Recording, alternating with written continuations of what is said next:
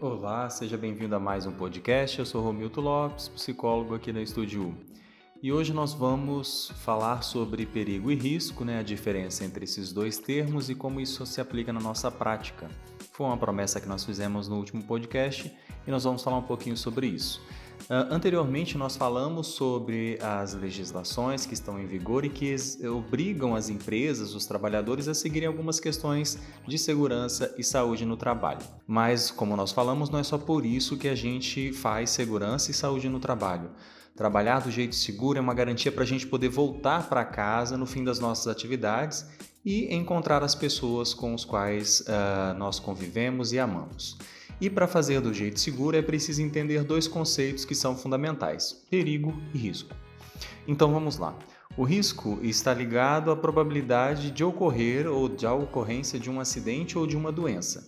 O risco advém da nossa exposição a um determinado, a um certo perigo. E o perigo é a fonte, é aquilo que não pode ser eliminado, que está ali presente no ambiente ou na atividade. Por isso que nós controlamos a nossa exposição a esse perigo.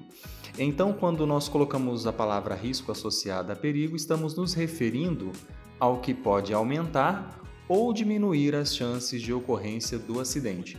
E isso vai depender de como as coisas são feitas e do que vai ser feito nesse ambiente de trabalho, nessa atividade laboral. Vamos é, citar um exemplo, né? Imagine que você uh, está andando de motocicleta. O fato de andar de motocicleta já é perigoso. Agora imagina se você não usa o capacete de segurança, anda correndo acima do limite de velocidade que é estabelecido para aquela pista ou para aquele tipo de moto que você tem. Bem, o que vai provavelmente acontecer é que você está aumentando as chances de ocorrência de um acidente. Falamos assim que você está aumentando o risco da ocorrência do acidente, aumentando a probabilidade de que um acidente ocorra. Até aqui você viu então o que é risco e perigo, mas e agora, no nosso ambiente de trabalho, lá no meu ambiente de trabalho, o que é perigoso? Como eu posso ajudar na prevenção dos acidentes no meu ambiente de trabalho, nas minhas atividades?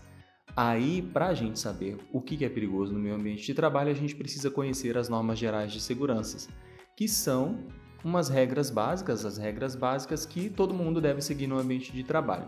Mas e na sua empresa, você já ouviu falar sobre normas gerais de segurança ou ordem de serviço, como é conhecida? Bom, esse é o assunto para o próximo boletim. Até lá e nos acompanhe nas nossas redes sociais.